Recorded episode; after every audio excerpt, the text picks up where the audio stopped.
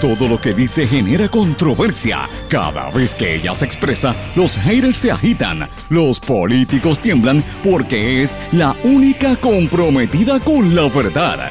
Periodista, bloguera, relacionista licenciada, analista de la noticia, escritora y le dicen la provocadora en las redes sociales. Y ahora comienza en blanco y negro con Sandra Rodríguez Coto.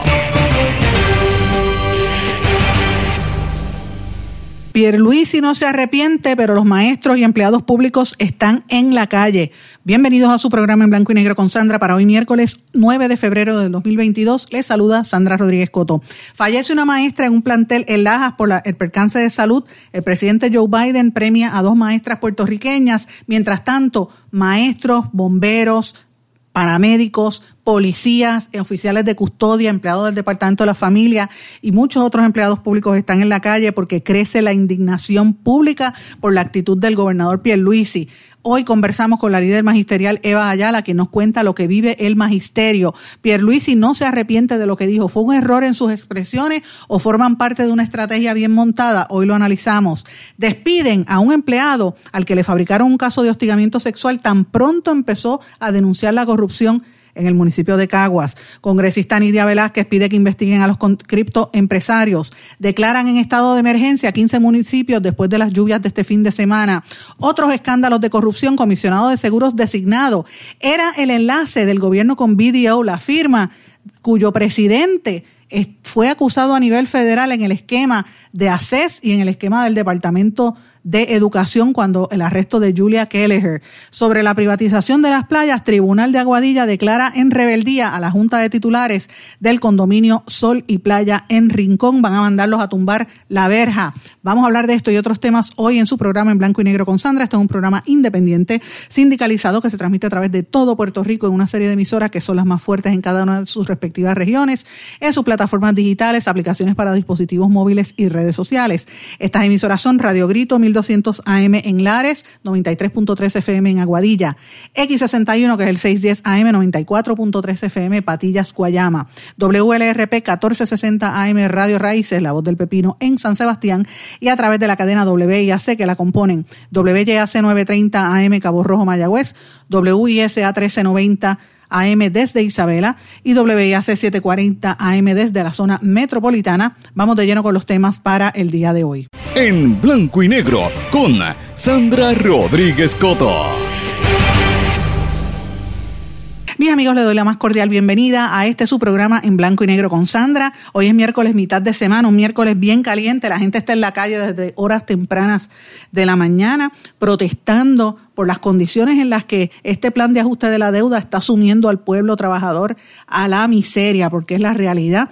La gente está indignada, pero más que, más que eso, más que la protesta que llevan durante tanto tiempo, también les indigna la actitud del gobernador y la respuesta que ha tenido el gobernador a los reclamos de, las de los frases que ha hecho. Y esto coincide con otras cosas. Ustedes ya escucharon los titulares. Hoy tenemos muchos, muchos temas, más las cosas que están ocurriendo a lo largo del día. Vamos a darle seguimiento a la noticia que iniciamos hace varios meses aquí, que ayer tocamos el tema de la corrupción en el municipio de Caguas. Si vieron Guapa Televisión, estuvieron cubriendo el tema ayer en el programa de, del compañero Jay Fonseca, le dieron seguimiento a otros aspectos de lo que está pasando allí en Caguas. Así es que poco a poco lo que hemos venido denunciando aquí se sigue corroborando, la situación sigue ampliando y tenemos detalles adicionales también. Vamos a hablar de lo que está pasando en el Congreso y otros temas importantes, pero vamos de lleno porque hoy tenemos muchísimas informaciones que hablar. Lo primero que quiero es que sepan que ya se sabe desde tempranas horas de la mañana que diferentes grupos se han estado uniendo en la protesta de los maestros, también los empleados del Departamento de la Familia, los oficiales de custodia, oficiales de la Policía de Puerto Rico, también eh, paramédicos, los bomberos y otros que se han estado uniendo en estas protestas, porque la gente está indignada. Fíjese qué cosa más increíble. lo más que le ha dolido a la gente es las expresiones tan desacertadas del gobernador eh, y esto coincide en un momento donde eh, muchos ven a, un ataque que se le hace al magisterio, increíblemente en un momento donde venimos arrastrando dos muertes ya de maestros recientes. El primero fue el maestro que se quedó dormido y chocó el vehículo en un tercer trabajo, o sea, tenía tres trabajos para poder sobrevivir eh, y estaba viniendo de un trabajo de guardia de seguridad para, ir a la escuela donde trabajaba por la mañana y chocó, o sea, perdió la vida en un accidente de tránsito. Y en el día de ayer una maestra también falleció de un ataque al corazón en una escuela, ella tenía condiciones cardíacas y estas situaciones pues se están dando eh, cada día más seguido, no es la primera que sucede, esto, esto ocurrió en, el, en un plantel en Lajas, ella, la maestra fue identificada como Rosemary Cruz Ramos, que ya había indicado que tenía condiciones de salud, pero el problema es que las condiciones de salud no es que las tuviese, que hay que la tenía antes, no, no, no, no. Es que el ambiente que viven los maestros, al igual que los empleados públicos, pero estamos hablando específicamente del magisterio, la tensión es tan grande que francamente eh, explotan por algún lado y esa frustración pues se ve reflejada ahí. Esto coincidió también ayer con un anuncio que trascendió, eh, ¿verdad?, de un premio que dio el presidente de los Estados Unidos, Joe Biden, que dio unos premios presidenciales a la enseñanza de ciencias y matemáticas a maestros en todos los Estados Unidos y seleccionó dos maestras puertorriqueñas, ambas de escuelas privadas, una del Colegio Sagrado Corazón de Jesús y la otra de la Academia San Ignacio de Loyola. Eh, por su excelencia en, esa, en esas materias, en ciencias y matemáticas. En otras ocasiones se han ganado premios maestras de escuelas públicas del país. O sea, el magisterio en Puerto Rico, sea en escuela privada o en escuela, en escuela pública, es de excelencia eh, en sus términos generales. Y eso hay que reconocerlo a pesar de lo que sufren y de lo que pasan, porque los maestros del sistema público con todo lo que se están quejando, están en un poquito mejor, de mejor condición que los mismos empleados del sistema privado. Y recordemos lo que pasa, por ejemplo, los maestros de, los colegios católicos que perdieron su, su retiro y que tuvieron que acudir al Supremo y ya todo el mundo sabe lo que está ocurriendo. Entonces, yo lo que me planteo es, en ese contexto, ¿dónde ubican las expresiones que hizo el gobernador que dijo que no se arrepentía y, lo que dijo sobre los bomberos y sobre los maestros. ¿Qué usted piensa de eso? Mire, la mayor parte de la gente está eh, bien indignada y uno tiene que plantearse si eso fue es un error o es que él ha estado errático o si esto ha sido a propósito. Eh, ¿Cómo usted evalúa la actuación de Pedro Pierluisi en estos días? Recuerde que él estuvo escondido todos estos fines de semana, todo el fin de semana, parece que él trabaja de lunes a viernes nada más, porque el fin de semana hubo unas lluvias que de hecho tuvo que declarar estado de emergencia tardío, eh, vino a aparecer después del caos en una conferencia de prensa tardía en la que prácticamente lo que hizo fue tratar de minimizar, ¿verdad? Y uno se pregunta, ¿es un error eh, analizar lo que está diciendo el gobernador desde esa perspectiva, donde dijo que nadie estaba obligado a ser policía ni a bombero, eh, y como le contestó Rivera Chats, que nadie estaba obligado a ser gobernador. Ayer el gobernador hizo unas expresiones que yo creo que fue echarle más leña al fuego. Él dijo lo siguiente. No, en lo más mínimo. ¿Arrepentirme de qué? O sea, yo hice muchas expresiones totalmente solidarizándome totalmente con los reclamos que hay. Lo único que sí dije es que el que no, el que no se debe claudicar el deber, no se debe echar al lado el deber. El que falta al trabajo está faltando el deber, a menos que realmente esté enfermo. Y lo que reitero es que no, eso no está bien. No existe justificación. Yo sé que yo hablo por el pueblo en general cuando hago estas expresiones. Todos tenemos que cumplir con nuestro deber. Mientras tengamos los puestos que tenemos, mientras tengamos las vocaciones que tenemos. Pero esto lo aplica a todo el mundo. Aquí nadie, aquí nadie está obligado a emplearse en sitio alguno. Si las condiciones no son adecuadas o la paga no es adecuada, todos tenemos el derecho de buscar una opción y eso pasa todos los días en Puerto Rico. Tú buscas la manera de canalizar tu protesta tu llamado de forma tal que no afectes esas poblaciones vulnerables. Y eso es lo que voy a decir y lo voy a decir mil cuatrocientas veces, que pueden expresarse, que pueden protestar, que pueden marchar, pero eso lo hagan sin interrumpir esos servicios tan esenciales para el pueblo de Puerto Rico. Escuchando nuevamente esas expresiones del gobernador, pues uno se indigna porque uno dice, bueno, ¿esto está a propósito o es un error de él o es una estrategia? Mire, si usted me pregunta a mí, yo lo veo claramente como una estrategia de distracción. Es parte de una estrategia política eh, para ellos lograr controlar lo que ellos quieren, que se logró ayer. Ayer se bajó el pago a los bonistas buitres, que eso se garantizó los, miles de millones de dólares, 23 mil millones de dólares que se le van a pagar como parte del plan de ajuste de la deuda. Eso se pasó enseguida y pasó por debajo del radar. Nadie estaba hablando de eso, estaba todo el mundo hablando de lo que dijo el gobernador de los maestros. Eh, y yo creo que esto es parte de una estrategia como dice el teórico de la comunicación Noam Chomsky, cuando él habla de, la, de las 10 tácticas para la manipulación de los medios, pues mira, él implementa aquí algunas, por ejemplo, distraerte, la, estrategia de la distracción, te dicen una cosa ahora y otra después, o te inundan con tantos temas. Fíjense que este fin de semana tuvimos eh, la situación de, la, de las inundaciones e inmediatamente las protestas, la gente está abrumada. Crean problemas y después te dan soluciones, es otra de las tácticas. Eh, la otra es la gradualidad, te lo van dando los problemas a cuentagotas por muchos años hasta que no te queda de otra. O la estrategia de diferir, te dicen, mira, el problema es tan grande, es doloroso, pero hay que hacerlo. Fue parecido a lo que hicieron cuando privatizaron la Autoridad de Energía Eléctrica, la dejaron fastidiar, la quebraron, la politizaron y después dijeron hay que, hay que privatizarla.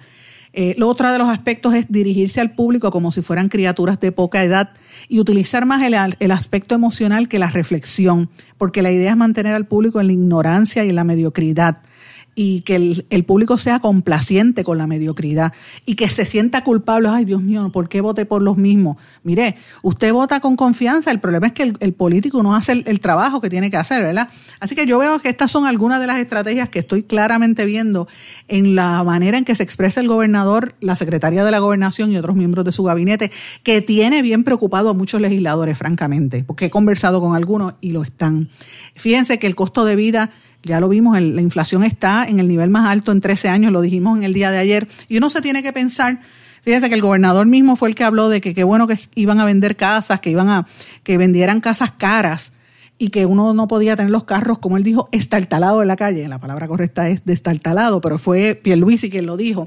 Y uno se pregunta, ¿esas expresiones es porque él no entiende o es que él no tiene eh, el, el nivel de privilegio social que él tiene o presunción de privilegio es tan grande que, que no, no, le, no le permite entender cómo vive el resto del pueblo de Puerto Rico. Mira al pueblo con eh, la gente que actúa así, mira al pueblo con arrogancia, eh, con indiferencia, con desprecio. No le podemos pedir empatía porque no la sienten, no la entienden, eso no es parte de su forma de ser.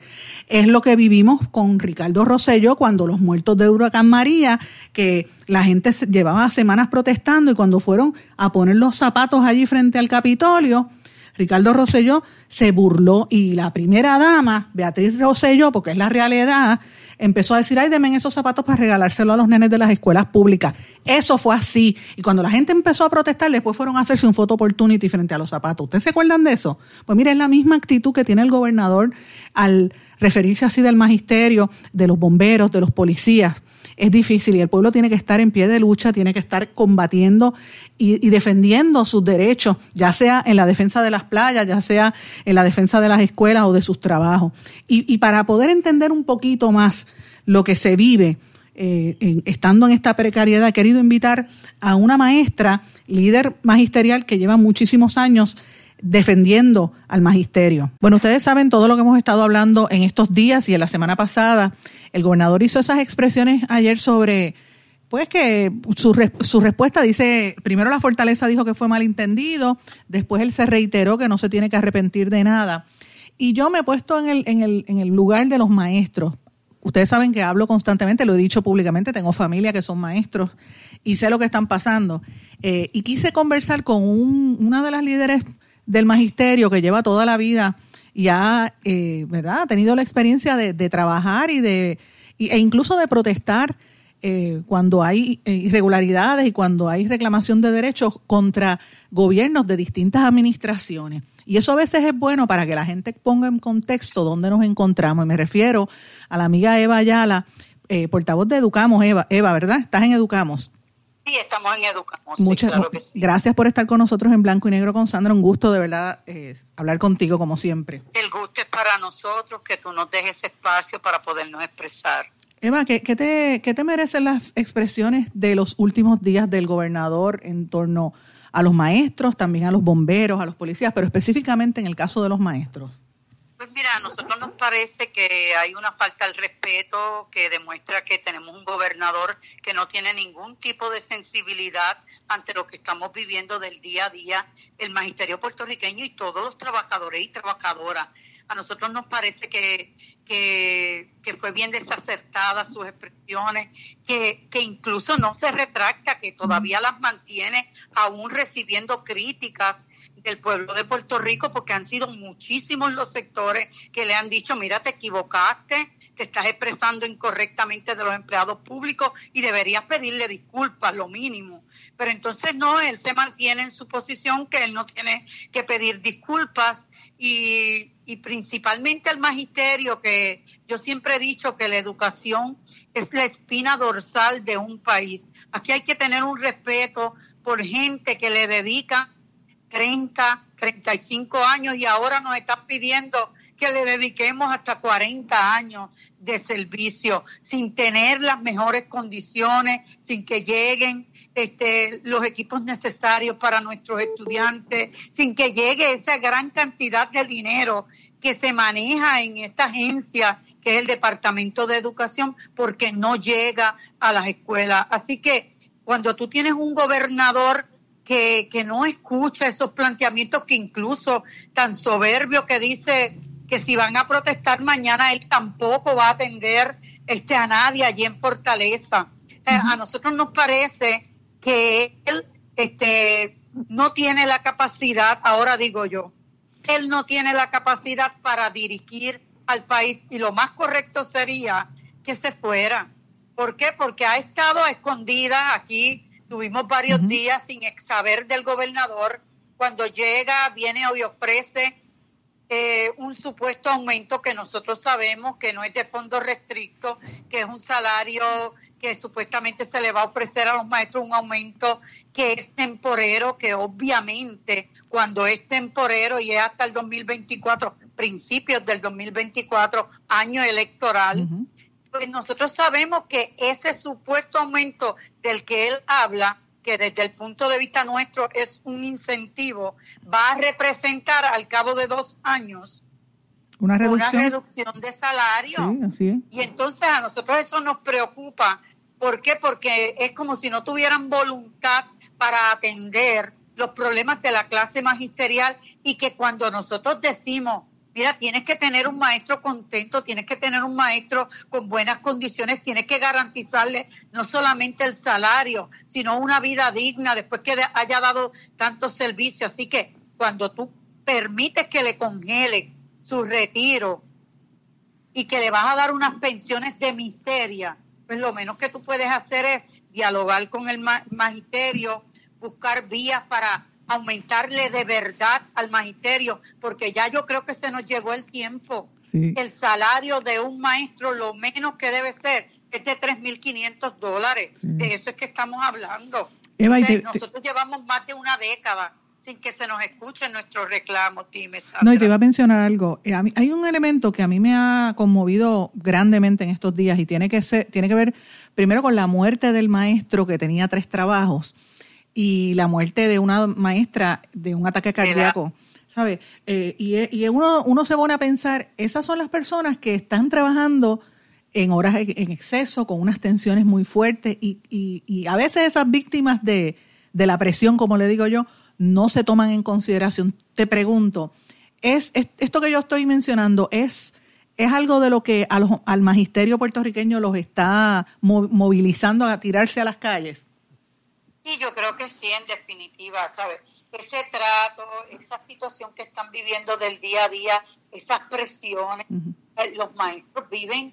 Este, cuando tú llegas a las escuelas, lo que recibes es una catarsis de los maestros sobre la situación que ellos están viviendo, porque nadie los quiere escuchar. Y qué bueno que en estos días se ha visibilizado un poco la situación que viven del día a día los maestros de la sala de clases pero hace, yo creo que hace como dos años o dos años y medio, una maestra murió sobre, un, sobre su computadora por el exceso de trabajo al que la somete el Departamento de Educación. Y esto aquí no se discute. Hoy perdemos esta compañera maestra en su sala de clase, de lo que estamos hablando. El otro compañero porque se queda dormido, porque el salario que tiene no es suficiente para poder vivir y tiene que tener más de un trabajo.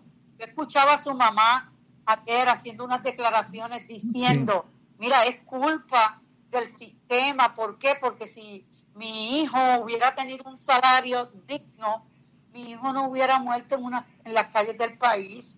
Mi hijo todavía estuviera impartiendo la enseñanza que era lo más que a él le gustaba. Y esto pues nos causa mucho dolor. Hoy mismo yo he estado totalmente desconcertada porque es escuchando expresiones de los maestros. Los maestros están totalmente doloridos, están heridos y dicen, mira, aquí nadie nos quiere escuchar, aquí nadie entiende la sobrecarga de trabajo porque aquí este maestro no es de 8 a 3. El maestro no puede decir a las 3 de la tarde, coloco el bulto y me olvido, no. El maestro tiene que ser 24/7 y entonces muy probable hasta puede descuidar hasta su propia familia. Entonces, Sandra, hay otro elemento más, ¿verdad? Que yo lo digo algunas veces a manera de broma, pero es una broma un poco sarcástica, que muchos maestros y maestras hemos escogido parejas. Maestros también. también maestros. Y entonces el impacto en el hogar es doble. Sí, conozco muchos así. Ahora mismo con esta congelación de las pensiones, los maestros dicen, pero ¿cómo lo vamos a combatir? ¿Cómo vamos a trabajar con la educación de nuestros hijos? ¿Cómo vamos a, trabajar con nuestro seguro médico? ¿Cómo vamos a trabajar con las condiciones que eventualmente vamos a tener? Porque cuando tú te jubilas es que te siguen saliendo, como dicen en el campo, todos los achaques. ¿Cómo vamos a trabajar con nuestra vivienda? Que la gran mayoría de los maestros, como adquieren su permanencia después de 10 años o después de 15 años, pues es cuando les pueden dar una hipoteca. Así es, esos son aspectos que no los hablan. Cuando se jubilan, todavía esa hipoteca la tienen que cargar en las espaldas 10 y 15 años. ¿Cómo tú vas a pagar una hipoteca con, con 500 dólares o 600 dólares? Es imposible. ¿Y ah, sabes lo que más me duele en estos días? Eso es lo que le, que le, que le trabaja al magisterio. Yo, ellos dicen, tendré que vender mi casa, nunca tendré nada, mis hijos muy probable no podrán terminar de estudiar. Eh, son muchas preocupaciones que salen a relucir y que afectan la salud emocional, no solamente económica, sino la emocional del magisterio puertorriqueño. ¿Sabes qué es lo que a mí también me afectó cuando vi, y me chocó?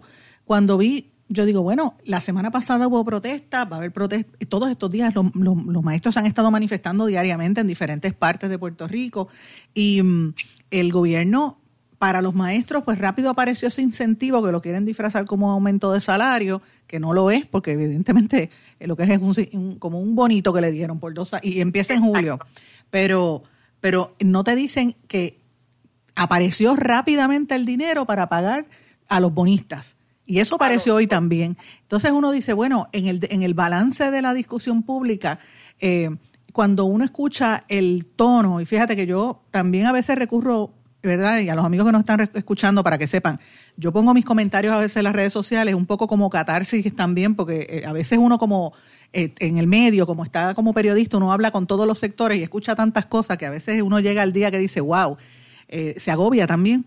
Y, y yo publiqué unas citas que había hecho la secretaria de la gobernación, que yo decía, este, la cita, escoge tu cita del Sochi's Life. Primero ella cuando dijo, mira, ¿por qué no vendemos la Universidad de Puerto Rico? Cuando dijo también, eh, bueno, eh, cada cual escoge su profesión. Eh, Pero ella escogió la de ella, ¿sabes, sí, Sandra? Sí, ella se ganó. Yo los días dije, yo no me arrepiento de, de haber estudiado maestra y en todo momento seguiré siendo educadora pero el problema que ella tiene, que ella es, y al igual que el gobernador, son temporeros, son temporeros y ella escogió ser politiquera. Y ahí es donde está el problema, porque eso no es una profesión. La mía, para buena onda, sí lo es. esa es una diferencia. Pero que haya decidido ser bombero, también porque está dando un servicio al país. Y ella, mientras tanto, está politiqueando con, con el dinero de nosotros, está politiqueando y entonces a nosotros eso nos parece que, refleja quiénes son nuestros gobernantes, quiénes son los que están supuestamente encaminando este país. Y eso era lo que te quería traer, Eva. Cuando yo escucho esos comentarios de ella, la forma en que primero se expresa el gobernador, me recordó cuando habló de los carros estartalados, ¿te acuerdas? Y después, este más recientemente, lo que dijo y, y defendiéndose. Y yo digo, bueno, si ellos lo dicen así públicamente, ¿qué dirán a nivel privado? Yo imagino que debe ser igual o peor que lo que hacía el gobierno de Ricky Rosselló burlándose del pueblo en el chat. Eh, eh, me, equivoco en esto? Sandra, perdona que te interrumpa. Me equivoco. Yo no me quiero imaginar las barbaridades que deben decir de los empleados públicos. Empleados que no es solamente el magisterio, aquí hay mucha gente que realiza ¿verdad? servicios esenciales para el país. Me imagino que se expresará así de las enfermeras, de los bomberos, de todo, de todo el personal, de los compañeros de, de energía eléctrica, del maltrato que han recibido. Este, ¿sabe? Eh, yo me lo imagino hasta haciendo chistes de nosotros y que sigan protestando, pues le advertimos, Sandra, que sí vamos a seguir protestando y que esto va a ser una ola tan grande que ellos no la van a poder aguantar, porque vamos a hacer el trabajo organizativo para que la gente entienda lo que nos están haciendo. Y de eso sí que nos vamos a encargar. Y de eso sí que tenemos experiencia.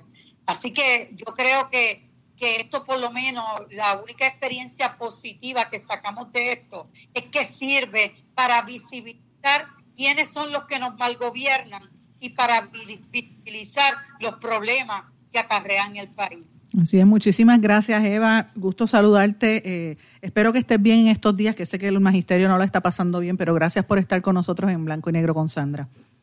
Gracias a ti por darnos este espacio y esperamos ¿verdad? que el pueblo de Puerto Rico escuche y que vea esto como que es una sola voz, una sola voz del pueblo de Puerto Rico que lo están marginando y lo están atropellando. Así es, bueno, vamos a una pausa, regresamos enseguida. No se retiren, el análisis y la controversia continúa en breve, en blanco y negro, con Sandra Rodríguez Coto.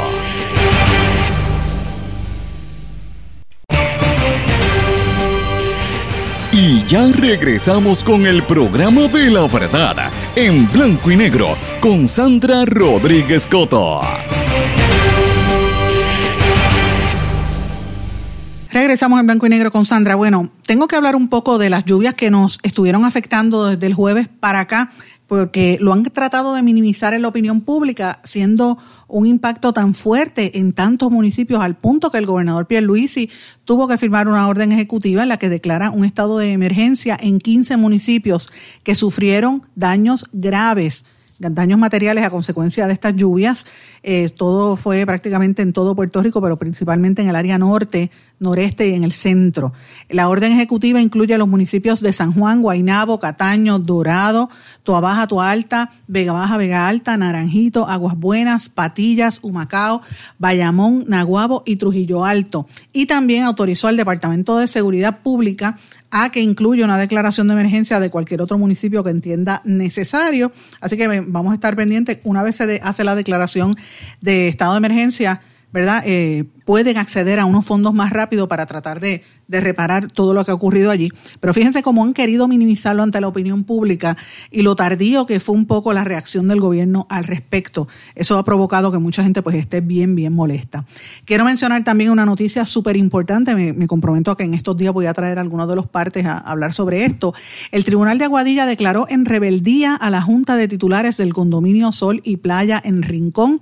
Fíjense, el juez David Quiñones que admitió la prueba que presentó la Junta de Planificación después que la abogada del edificio se fue de la sala en un, en un momento bastante conflictivo eh, y va a decidir si revoca el permiso y evidentemente lo que va a hacer es revocarle el permiso para la construcción de, de, de la, de la, polémica verja que construyeron en la zona marítimo terrestre.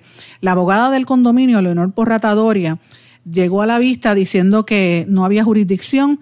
Tan pronto el juez le dijo no al lugar, ella dijo no me someto a la jurisdicción y se levantó y se fue. Dijo que iba a ir directo al Tribunal de Apelaciones. Así que la Junta de Planificación, a través de la abogada Ashley La Torre, dijo que que en primera instancia es el que puede revocar los permisos de construcción y uso. Eso es lo que están haciendo a través de todo Puerto Rico al otorgar, estos permisos de manera tan expedita y con, ¿verdad? con, con los problemas que hay bajo el, mismo reglamento 2020, que es uno de los reglamentos que aplica, que el Tribunal Supremo determinó que era inconstitucional. Así que imagínense esto, que son empleados eh, del gobierno. Imagínate la, dificultad que tendría cualquier comunidad que sea pobre, que no tiene el acceso a, un buen abogado.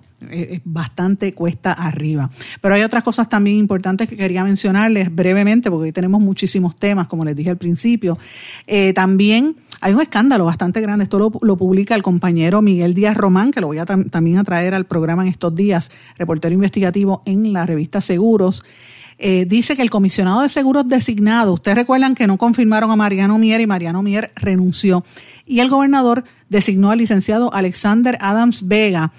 Oigan, este señor que lo acaban de nombrar comisionado de seguros, no, ¿verdad? Todavía no es formal, no lo han aprobado, pero no es confirmado.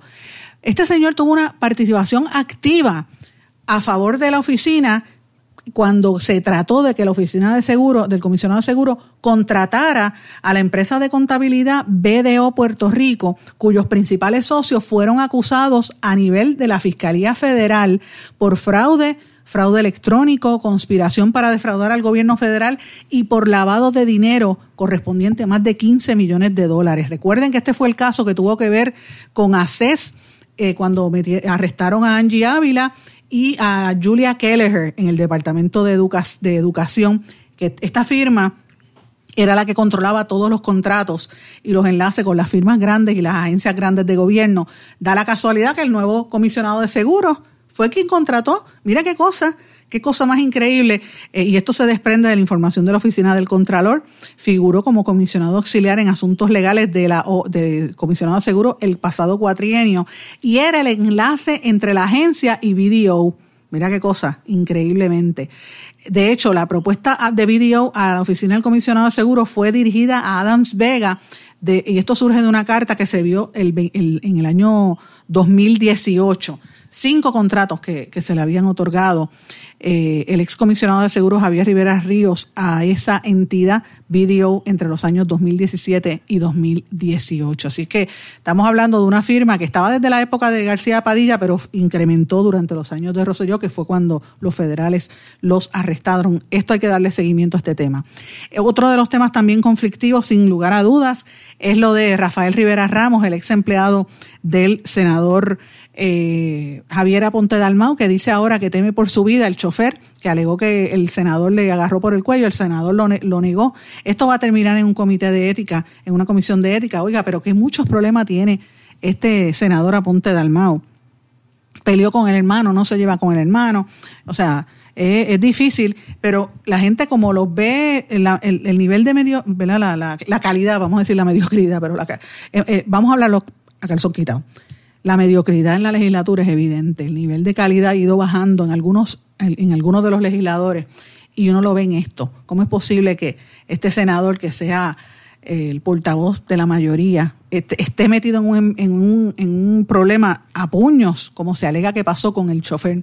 Esto es un papelón de eso bastante vergonzoso para el pueblo de Puerto Rico. Pero este no es el único tema también. Hay otros temas que yo creo que merecen eh, discutir y uno de esos temas tiene que ver con el, con el asunto de la el gentrification. Vi eh, en estos del viernes para acá he visto como seis artículos en medios de los Estados Unidos, medios especializados en real estate, en periódicos importantes y en revistas que están mirando lo que está ocurriendo en Puerto Rico porque se está viendo una cantidad significativa de capital de Estados Unidos que viene para acá evadiendo el pago de impuestos en sus estados pero aquí el problema es que si ese dinero llegara a Puerto Rico, pues uno lo entendía, pero tampoco lo está pagando aquí.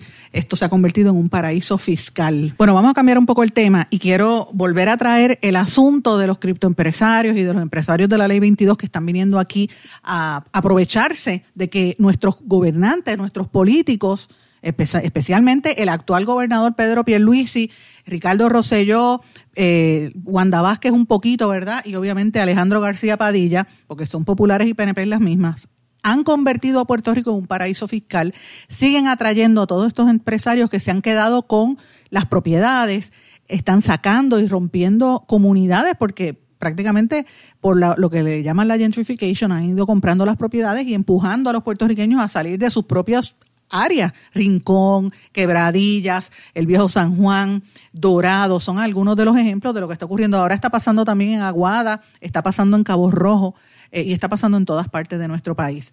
Hay un elemento que tiene que ver con, con cómo los norteamericanos perciben esto. Y hay, eh, ustedes saben que desde hace más de año y medio en este programa habíamos adelantado que el IRS, el Internal Revenue Service, estaba investigando estos multimillonarios que están utilizando a Puerto Rico para evadir el pago de contribuciones. Pues yo quiero que ustedes sepan que en la tarde de ayer, la congresista puertorriqueña Nidia Velázquez radicó una medida para empezar a investigar a todos estos norteamericanos del mainland, o sea, de los Estados Unidos, que vienen y se ubican como si fueran residentes legales de Puerto Rico para evitar el pago de ciertos impuestos en la nación americana, porque también le está representando pérdidas económicas a los norteamericanos. Así que ya el gobierno de allá dice, espérate, me estás tocando el bolsillo porque has convertido a Puerto Rico en un paraíso fiscal. Eh, no es tanto el interés, ah, uno podrá decir a nivel local de nuestro país, de, de lo que dejamos de recibir eh, sino que ya el americano dice, espérate, me estás tocando el bolsillo también y me estás afectando. ¿Por qué yo traigo esto? Porque miren, eh, todos estos criptoempresarios y todos estos ¿verdad? empresarios que han convertido esto en un, paraíso fiscal, uno pensaría que generan un montón de empleos o que pagan muchísimos eh, impuestos en, en, nuestro país y no es así. Eso es lo que ha salido publicado consistentemente en la prensa. Yo quiero que ustedes escuchen parte de una conversación que publicó la representante Nidia Velázquez eh, que ella estuvo conversando con la secretaria del Tesoro de los Estados Unidos, Nelly Lang, eh, donde hablaba específicamente de este asunto. Escuchemos lo que ella expresaron. Uh, Puerto Rico has become a favorite location for cryptocurrency speculators and investors from the mainland. And, uh, you know, the mainland media. This is Bloomberg. Uh, this is Rolling Stone. CNN did a report. Uh, Wall Street Journal, another report. So, um, at the heart of this situation is Puerto Rico's Individual Investors Act, which enables wealthy mainlanders who establish themselves as Puerto Rican residents to pay zero tax on capital gains, dividends, and interest, making the island particularly attractive, attractive for cryptocurrency investors. Would additional legislative authority from Congress be helpful to go after these crypto investors who are attempting to use Puerto Rico as a tax shelter and uh, evade IRS reporting? Um, a Congresswoman, I'm not familiar with the particular act, the Individual Investors Act, but the Treasury Department does believe and works by the principle that taxpayers should pay the taxes they owe. Um, I I believe maybe Treasury officials and IRS are looking at that issue quite closely with respect to crypto transactions. Um, and we would be happy to follow up further on this particular situation.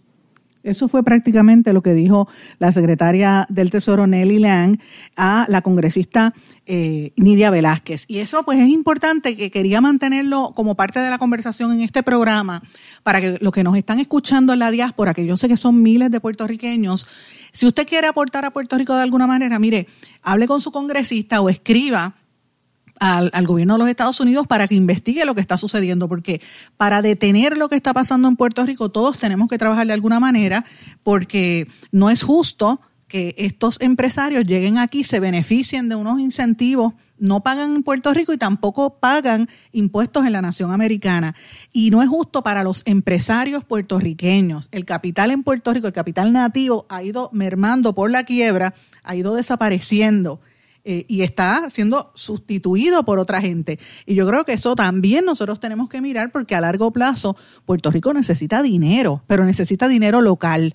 No estoy hablando de, de que nos vengan a regalar dádivas. Y una de las maneras es que se investigue lo que se está haciendo mal. Si el gobierno de Puerto Rico es incapaz y no quiere investigar porque precisamente están protegiendo a unos intereses que ellos tienen, pues mira, yo le digo a los que nos están escuchando la diáspora que empiecen a cuestionar la ilegalidad y las irregularidades de que esta gente evade el pago de impuestos allá en la nación americana, los taxes de allá, como está planteando la congresista Nidia Velázquez. Y por eso pues quería compartir esto con ustedes para que lo tuviesen ahí en el loop, que es un tema que por ahí va a haber bastante noticias en, en los próximos días y meses. Tengo que irme a una pausa. Cuando regresemos vamos a hablar de lo que está pasando en el municipio de Caguas. Regresamos enseguida.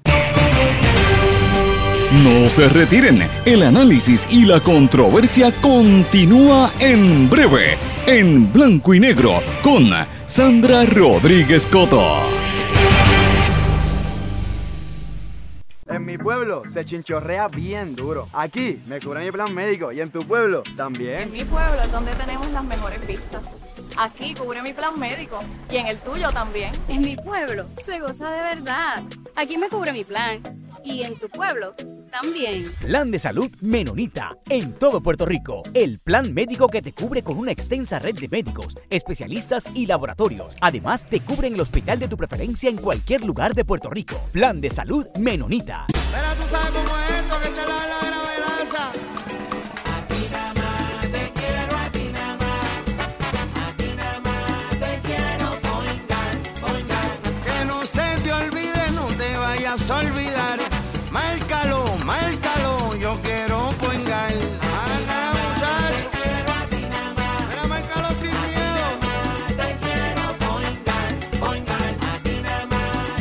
Yo quiero Point Guard.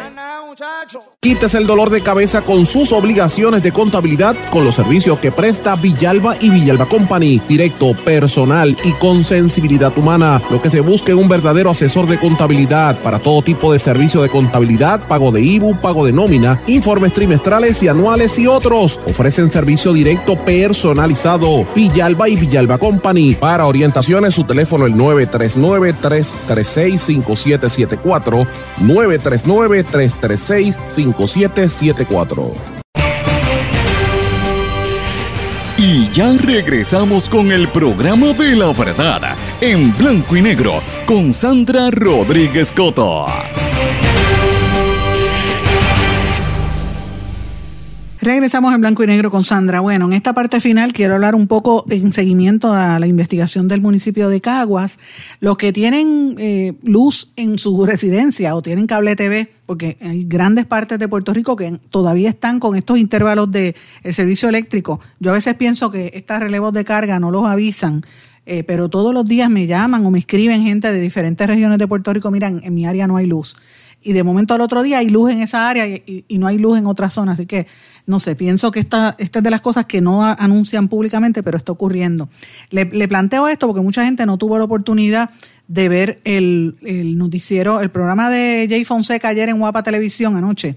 Yo no tuve la oportunidad de verlo precisamente por eso, porque donde vivo, pues hubo una fluctuación de, de luz y no tuve cable TV, no pude ver lo que estaba ocurriendo, eh, pero sí sé que él reportó en seguimiento a lo que nosotros hemos venido denunciando en el municipio de Caguas.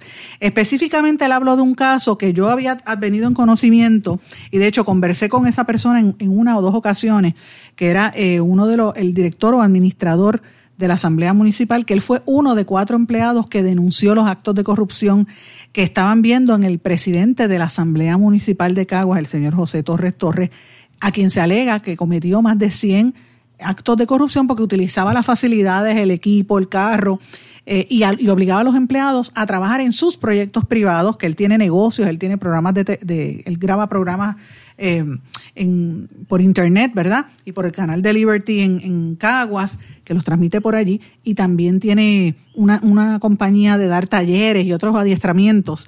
Y él hacía todo el negocio en el horario laboral y ponía a los empleados a trabajar en el horario laboral.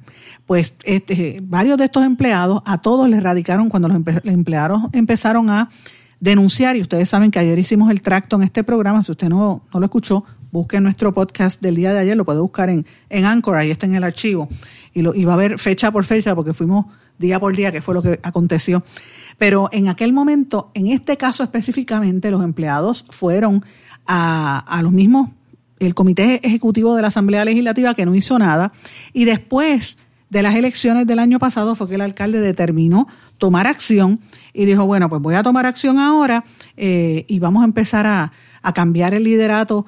Él no habló con todos los legisladores. Hay algunos legisladores que piensan que hay que investigar al presidente eh, de la Asamblea y unas otras cosas, ¿verdad? unas determinaciones que se dieron eh, fuera de, en una reunión privada fuera de la, de la misma Asamblea Legislativa. En ese interín da la casualidad que a los em- empleados que delataron, a todos les fabricaron casos por X o Y razón, algunos lo- los han despedido, otros los suspendieron y finalmente ayer de, eh, ¿verdad? suspendieron, despidieron de hecho al que a uno de los que delató, que era el administrador de la Asamblea Municipal, a quien le fabricaron un caso de hostigamiento sexual. Y yo utilizo ese término de que le fabricaron un caso porque fue así. Tan pronto le empezó a denunciar y a decir con los otros, mira, está pasando esto, de momento empezaron a, a crearle este caso, que evidentemente es parte de la estrategia que se ve como un patrón de eh, persecución y de represalias en el, en, el municipio de, Caguas. No es el único que pasa, hay otros casos y yo quiero recordarles a ustedes parte de lo que nosotros hemos venido investigando, es- recordando específicamente otro caso de múltiples que se están dando no solamente en la Asamblea Municipal, sino también en otras dependencias del mismo municipio de Caguas. Como les decía, lo que se ha creado en Caguas es un ambiente totalmente hostil hacia los empleados cuando se quejan o cuando un empleado señala un acto de corrupción y más que nada cuando un empleado o una empleada está trabajando con honestidad para la posición para la cual tienen eh, verdad las cualificaciones en el municipio no los no les honran los puestos. Y estamos hablando de gente que lleva muchísimos años ahí en Caguas. Yo me pregunto cuando veo estas cosas, si eso es en Caguas, que se supone que era un municipio con buena administración, ¿qué estará pasando en otros municipios? Para la vicealcaldesa y el presidente de la Asamblea Municipal y para el mismo alcalde que ponen en duda las expresiones que hemos estado diciendo aquí en las últimas tres semanas, les reitero, hemos conversado con muchos empleados, hemos conversado con legisladores municipales y hemos conversado incluso con legisladores estatales sobre lo que está pasando en Caguas y con muchísimos empleados. En línea telefónica tengo uno de esos empleados que, que se ha atrevido a hablar y me refiero a don Jesús Castro. Buenas tardes, don Jesús, y bienvenido en Blanco y Negro con Sandra. Saludos, saludos. Eh, yo quisiera que usted brevemente le explicara a la gente o, o me conteste las preguntas, porque ya yo tengo su caso y sé, sé de qué se trata, pero que le conteste a la gente eh, de qué se trata su caso, porque entiendo que usted es un, un inspector en siembra y forestación eh, y tiene un problema eh, porque usted es un experto en el manejo de- del recurso natural, ¿verdad? De, de los árboles De los árboles, de los árboles. que es algo tan importante en este país, sobre todo los árboles, porque se- eh, siguen creciendo y, y afectan el, el tendido eléctrico y, y cuando viene el huracán y también. Los tienen bastante abandonados en Cabo, por cierto. Si se da una vuelta por ahí, lo van a poder ver. Sí, Por pues. el mal manejo que ha habido en el departamento. Entonces, ¿usted lleva trabajando allí desde qué año? ¿Desde el 97 o 98? 98, 1998. Y entonces, eh, yo, eh, para, para estar clara, usted había solicitado eh, una reclasificación a base de su experiencia, no se la honraron y usted está desde ese año luchando ese, esa posición eh, y le han, eh, tuvo un caso que llegó al- a los tribunales también, entonces crearon una posición distinta eh, para, como quien dice, no cumplir con una ley. Yo quisiera que usted hablara un poquito sobre esa ley. ¿Cuál es la ley eh, de la ley 215 del 1999? 213, 1999. 213, dale con el 213, 213 del 1999. Ujú. Es- esa es la ley de bosques urbanos, bosques urbanos de Puerto Rico. La misma establece la figura de profesional de siembra municipal. Figura que no necesariamente tiene que ser un agrónomo. De hecho, como inspector en siembra y fo- y forestación con la OPE, yo soy, ah, bueno, esto, OCPE, la Oficina de Gerencia de Permiso, ¿usted se refiere? Sí, la oficina de ese permiso, he sido el único que no es agrónomo que puede hacer esas funciones porque tengo las cualificaciones. Con recursos naturales me certifica como inspector en siembra y forestación, yo soy el PSF 190. O sea, tengo cualificaciones de experiencia, tengo cualificaciones de conocimiento. El alcalde eh, actual, William Miranda Torres, sabe que en varias ocasiones le indiqué que estaba siendo mal asesorado, eh, que buscara mejor asesoramiento Y realmente yo tengo que elevar esto públicamente porque tiene unas situaciones donde por hacer mi reclamo a través del tiempo, el ambiente ha sido bastante hostil. Es cierto que le, Y- eh, don- Ah. eh, déjeme hacerle una pregunta, don Jesús. Es cierto que, que no- le pregunto si a usted le pasa esto, como varias personas me han dicho lo mismo, que cuando usted, un empleado va al municipio y levanta la voz de que, mira, me prometieron esta posición o me merezco tal puesto por los trabajos que estoy haciendo, no se lo dan y le nombran por encima a una persona que no tiene necesariamente la, la experiencia o las cualificaciones. Eso es así, eso es así. Ellos esto, lo que hicieron fue que me dieron esto, la posición a mí y después nombraron un agrónomo para que fuera mi supervisor. Cuando pudieron haberme ascendido a la posición que actualmente esto, cuenta mi jefe, porque esto, eh, a mí me ascendieron primero y después contrataron al agrónomo Juan Castro para ejercer esa función. Esto, como quiera que sea, en aquel entonces yo desconocí unas cosas que actualmente desconozco. Como que, ¿a qué se refiere? Y esto tengo que señalarlo porque los casos maduran cuando uno adquiere conciencia de los mismos. Cuando uno tiene conciencia de algo, uno no puede reclamarlo. Pero una vez uno adquiere la conciencia, no lo reclama. Y por eso cada caso, que tiene su número y su fecha, tiene su, su correspondiente, esto, ¿cómo le puedo decir? Jurisdicción, para poner algún término que no sé usarlo ahora mismo. Pero lo, ajá, lo cierto es que cuando uno levanta bandera por las cosas y no son a tono con el pensamiento de, los superiores, y ahora mismo hay una situación donde usaron, eh, yo tuve que reclamar eh, represalia, tuve que reclamar represalia ante, ante CAS, Comisión Operativa de Servicio Público, y ante el Tribunal Federal, eh, por un- porque esto todo viene porque como yo para poderme defender de la- de- del abuso del Estado, pues a veces las instituciones en Puerto Rico no están funcionando. Muchas de las cosas que pasan con Cabo y otra gente es porque el resto de las instituciones no están funcionando. Y esa bandera hay que levantarla. Este país para poder levantar hay que, hay que luchar porque esas instituciones cumplan con su deber ministerial. Y, realme- y realmente, eh, ahora mismo yo tengo una situación adicional y lo hago públicamente y honorable alcalde William Miranda Torres. Yo le mandé copia de lo que le mandé a Omar Ortega, pero no le he escrito nada todavía porque le voy a dar la oportunidad de que resuelva correctamente esta situación.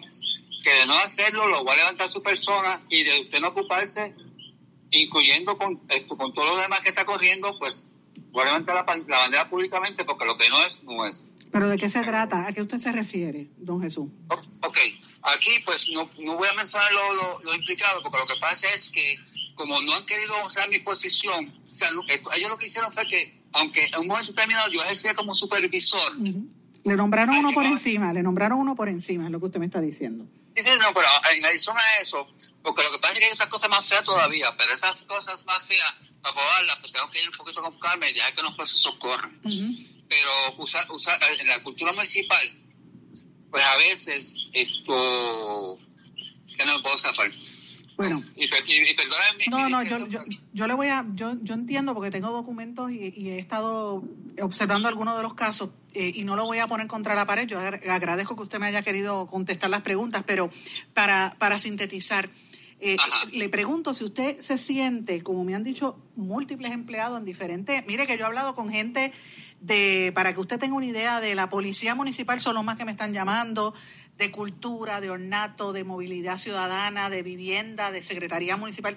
Todos me dicen más o menos lo mismo. Hay gente que no, yo sé que no están hablando entre ellos mismos o no se han puesto de acuerdo porque eh, vienen por grupos distintos, pero todos me hablan eh, de dos cosas principales, el ambiente hostil y número dos también, y también me hablan de un, de un patrón como de discrimen por condición social. Eso es así. ¿Usted, se. ¿Usted se ha sentido discriminado por, por Claro, yo también, parte de son por condición social, porque el que no es de la, de la clase de ellos, lo marginan. Y eso es lo que hicieron conmigo. Y a pesar de tener las cualificaciones y la experiencia, ambas cosas, y la capacidad. Y cuando usted dice condición social es, extracción económica. Extracción económica, claro. En otras Yo vine de- palabras, Yo vine, yo, yo vine de una posición de trabajador. exacto. O sea, que usted viene de abajo, a los trabajadores los humilla. Sí, sí, yo lo Y dije. el, que, y el que- el que no le hace campaña, y el que no hace campaña, o no está lambiendo ojo, pues no lo ascienden, pero los que están haciendo campaña, aunque esa parte es un poquito difícil de probar, pues ojalá y, y otras personas me puedan ayudar con eso, o lo que o lo que lamben, no, eso sí lo suben. Ese caso que ustedes están escuchando ahí, nosotros lo publicamos el 24 de septiembre del año pasado. O sea, para que ustedes vean que yo vengo cubriendo esto desde principios de septiembre del año pasado. Esto no es una historia que usted la va a ver esta semana o la semana que viene en la televisión. Esto es algo que venimos trabajando hace mucho tiempo y que va a explotar precisamente porque eh, las condiciones se están dando ahora y las radicaciones se van a dar en los próximos días. Ese que usted estaba escuchando, como les dije, ese era el señor eh, Torres Torres, eh, y este señor, perdón, Torres Torres es el presidente de la Asamblea, el señor Castro, Jesús Castro. Y Castro, para que ustedes sepan, le llevó una demanda a nivel federal contra el mismo municipio precisamente por estas mismas situaciones y tiene todavía vigentes unas querellas. Pero esas no fueron las únicas entrevistas que yo he presentado sobre lo que está ocurriendo en el municipio de Caguas. Quiero recordarle y refrescarle la memoria de un caso específico de una muchacha que fue brutalmente menospreciada, eh, descartada, discriminada por ser mamá soltera y jefa de familia, mamá de, de niños con autismo, y al final la presionaron tanto que se tuvo que ir, renunció. Una muchacha que para poder llegar a la posición la obligaron a estudiar, fue y estudió, se hizo un bachillerato y nunca le honraron el puesto. Bueno, señores, el alcalde de Caguas reiteradamente ha rechazado responder a, a las peticiones que hemos hecho en este programa. Tanto él como el presidente de la Asamblea Legislativa, con mucho gusto, si quieren dar su punto de vista, lo vamos a recibir aquí. Tiene el espacio, pero si no quiere dar cara, el que calla es porque otorga o es que tiene miedo de que le hagamos las preguntas de rigor porque seguimos sacando más información al respecto. Señores, no tengo tiempo para más, el tiempo me traiciona ya en el programa. Quiero darle las gracias a todos los que están en sintonía con nosotros. Se mantienen en comunicación conmigo, me pueden escribir a través de todas las redes sociales o en el correo electrónico en blanco y negro con Sandra, arroba gmail.com. Será hasta mañana y que pasen todos muy buenas tardes.